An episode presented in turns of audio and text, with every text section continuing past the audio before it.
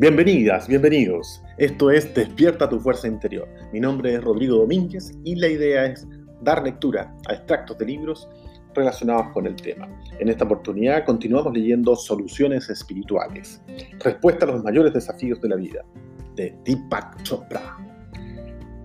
Avanzamos entonces. La trascendencia, título. Trascender significa ir más allá, pero ¿cómo sabemos si lo hemos logrado?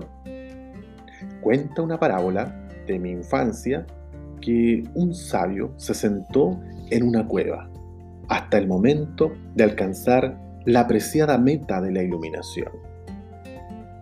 Impaciente por comunicar la buena nueva a los aldeanos del valle, baja de la montaña presa del gozo. Mientras cruza el mercado, camino del templo, un hombre sin querer le da un codazo en las costillas. Apártate de mi camino, grita el santo varón enfadado. Luego se detiene, piensa durante un instante y da media vuelta para regresar de nuevo a la cueva. Podría interpretarse como una parábola sobre el falso orgullo, pero también sobre la trascendencia. Si estamos de verdad instalados en nuestro yo verdadero, el bullicio del mundo cotidiano no nos afecta. Nos sentimos desapegados, pero no porque no nos importe o estemos al margen del entorno. El desapego emocional significa que vemos el mundo desde un lugar intemporal. Y ese sitio no se encuentra en una cueva o en la cima de una montaña remota, sino exclusivamente dentro de nosotros. En términos prácticos, trascender implica encontrar ese lugar, conocerlo y convertirlo en nuestro hogar. Los métodos tradicionales para trascender llevan a la segunda atención. Se trata de la meditación, la contemplación y la reflexión sobre nosotros mismos. El paso del tiempo no ha hecho perder vigencia a estos métodos, pero indudablemente en la medida en que la vida moderna se torna cada vez más estresante y el mundo cotidiano cada vez más ruidoso y veloz, la gente tiene menos tiempo para la meditación.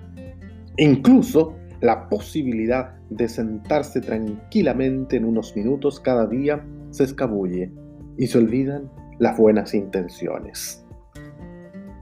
Sería preocupante que no se consiguiera el crecimiento personal por distracciones externas.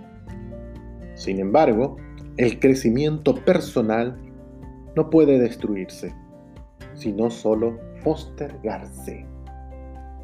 Siempre y cuando el yo verdadero sea real. Nos sentiremos atraídos hacia él porque cada uno tiene en lo más profundo un anhelo de realidad. No queremos que nuestra vida se base en ilusiones. Por lo tanto, ir más allá no tiene que ver con ninguna práctica espiritual estructurada, sino conseguir la propia naturaleza mientras buscamos una mayor felicidad y realización.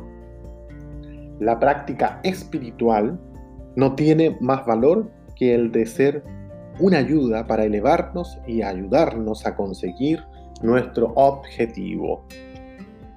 Estoy completamente de acuerdo con la enseñanza de que la auténtica meditación se practica 24 horas del día. Reservarse un rato para sentarse en silencio y experimentar un profundo estado interior tiene gran valor. Pero cuando volvemos a abrir los ojos, renovados y más centrados, ¿de qué nos sirve lanzarnos de nuevo al estrés y a la tensión? La cuestión fundamental es cómo trasladamos el silencio interior al mundo real para marcar la diferencia. Esa es la parte que requiere 24 horas al día. ya que ser conscientes de quienes somos en realidad es una ocupación a tiempo completo. También hay que añadir que es una ocupación feliz y el proyecto más fascinante que podríamos emprender para nosotros mismos. Alcanzar la trascendencia significa practicar a diario lo siguiente. Mantente centrado. Nota las influencias externas que te exigen atención. Cuando te deje llevar por una emoción o impulso fuerte, tómate un momento para volver a ti mismo. Apártate de las situaciones estresantes siempre que puedas. No permanezcas en ninguna situación que te resulte tan incómoda como para no ser tú mismo. No cedas a la ansiedad de los demás. Ten en cuenta que eres algo más que una serie de reacciones al entorno. Eres la expresión del yo verdadero siempre. En todas las situaciones que te hagan sentir confuso, pregúntate, ¿cuál ha sido mi papel aquí? No actúes ni tomes decisiones hasta encontrar la salida. Mantente tranquilo, tranquila, hasta que la realidad empiece a revelarse un poco más. Título siguiente, la liberación. En términos espirituales, se dice que la creación es el juego eterno de los opuestos, el bien contra el mal, la luz contra la oscuridad, el orden contra el caos. Sin embargo, en última instancia, se trata de la ilusión contra la realidad. Nadie se levanta pensando que hoy va a ser un buen día para vivir de las ilusiones. Damos por sentado que nuestra realidad es real y por lo tanto resulta desconcertante darse cuenta de que todo lo que vemos, oímos, tocamos, gustamos u olemos podría ser una, luz, una ilusión. La ciencia moderna ya ha proporcionado una base para disolver el mundo físico. Todo objeto sólido desaparece en conjunto invisibles de energía cuando entramos en el nivel subatómico y más allá, hasta la energía se desvanece en un constructo sin límites de tiempo y espacio, la llamada función de onda. Si queremos llevar una vida basada en la realidad, el hecho de que el mundo físico sea una ilusión no puede tomarse como una mera curiosidad ni pasarse por alto mientras seguimos haciendo lo mismo de siempre. Así como se desvanece, la materia cuando ahondamos lo suficiente, también lo hace el tiempo y el espacio. Surgen del vacío cuántico un vacío que aparentemente no contiene nada, pero que en realidad sirve de origen a todo suceso desde el Big Bang, donde con las posibilidades infinitas que aún no han emergido en el cosmos en espiritualidad tradicional, el estado de posibilidades infinitas no es algo lejano ni inconcebible, sino la base propiamente dicha de la existencia. El yo verdadero nos libera porque nos lleva más allá de los límites y nos coloca en una realidad intemporal, ilimitada y de posibilidades infinitas. Si queremos ser libres, todo el concepto de ilusión contra realidad debe pasar a ser algo personal. El primer paso es un momento de desilusión. Luego tomamos distancia y admitimos que no conocemos realmente la base de nuestra existencia.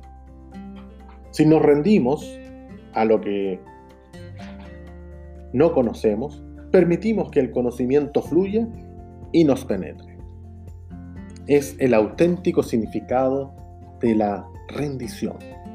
Somos como un prisionero que mira cuatro paredes estrechas iluminadas por un ventanuco en lo alto. El preso se enfrenta a la realidad si admite que está en prisión. Pero, ¿y si no lo hace? ¿Qué pasa si cree que la celda es el mundo entero? En ese caso, su noción de la libertad sería pura enajenación. La misma conclusión se aplica a cada uno de nosotros en nuestra vida limitada. Sin embargo, no nos consideramos locos. A fin de cuentas, todos los que conocemos aceptan el hecho de estar presos como algo normal. Solo un pequeño y extraño grupo de santos, sabios y visionarios claman por la libertad. Y cuando oímos ese clamor, nos acercamos al inicio de la transformación. La liberación es real porque la atemporalidad es real, más real que cualquiera de las cosas que los cinco sentidos detectan. Alcanzar la liberación significa practicar a diario lo siguiente. Observa más allá de la situación limitada. Toma como primer principio el de ser un niño del universo. Demórate en aquellos momentos en que te sientes libre, lleno de júbilo y sin límites. Recuerda que has estado en contacto con lo auténticamente real. Busca el amor como un derecho inalienable, como la felicidad y la creatividad. Dedícate a explorar lo desconocido. Ten presente que hay algo infinitamente preciado más allá del alcance de los cinco sentidos. Puede que algunos protesten y digan, pero ¿cómo puedo llegar a cambiar? Es todo tan abrumador, hay tanto que hacer. Lo comprendo, porque se exponen los detalles del crecimiento personal. El panorama parece demasiado amplio. Es por ello que la tradición de la India compara la iluminación con un palacio de oro que aporta felicidad y libertad, pero que desmantela al mismo tiempo la vieja realidad como si echara abajo una barranca mientras vemos cómo caen las paredes a nuestro alrededor llenos de pánico y consternación. Para exponer el tema sin metáforas, cuando miramos en torno a nosotros, el mundo parece real. Y así es, pero se trata de una realidad carente del yo verdadero. Cuando llegamos al final del viaje, sin embargo, miramos a nuestro alrededor y una vez más el mundo parece real, solo que esta vez estamos completamente despiertos e instalados en el yo verdadero. Entre estos dos polos, la vida es confusa. Hay días en que lo comprendemos. Los acontecimientos se desarrollan como si alguien nos cuidara desde arriba. De hecho, uno mismo se cuida. Pero hay otros en que la vida espiritual se desvanece como en un sueño y nos vemos subiendo la misma cuesta empinada que todos los demás. ¿Qué nos hace seguir adelante? Pensemos en los niños y en cómo se desarrollan. La realidad, la realidad oculta se despliega a través de días buenos y días malos, con sonrisas y, y lágrimas, con sonrisas y llantos. La superficie de la vida no nos explica cómo funcionan en concierto las conexiones neuronales, los genes, las hormonas, para crear una persona nueva a partir del material sin formar que tenemos en el momento del nacimiento. La naturaleza protege nuestro crecimiento. El crecimiento espiritual está liberado de este tipo de determinismo. El destino ya no es biología. Debemos tomar la decisión de evolucionar, aunque la evolución también sea algo natural. Pero, la, pero que la evolución pase del cuerpo a la mente, esta última debe penetrar en las decisiones que determinan cómo evolucionamos. A pesar de los altibajos, el proyecto de la evolución no es complejo. Lo único que hay que hacer es preguntarnos si elijo X, ¿añadirá algo a mi evolución ¿O me apartará de ella? Puede que no nos guste hacernos esa pregunta. Muchas veces el placer inmediato o entregarnos imprudentemente a un impulso es, es mucho más atractivo. Quizá tampoco nos guste la respuesta. La evolución no suele ser egoísta. Y todos estamos condicionados a pensar que todo en el propio interés, ya sea por codicia o por desesperación, así ocurre. Ningún obstáculo importa, ni la resistencia, el desengaño o las recaídas, siempre y cuando podamos preguntarnos si el hijo X añadirá algo a mi evolución o me apartará de ella. Avanzamos hacia la libertad. Los grandes maestros dirían que en realidad es imposible fracasar. El simple hecho de preguntarnos si estamos evolucionando ya es evolución en sí misma. Bien, quedamos en esta oportunidad hasta esta parte. Nos estamos viendo en una próxima, en un próximo episodio. Recuerden si tienen algún comentario, enviármelo al mail rodrigo.dominguez.mg.gmail.com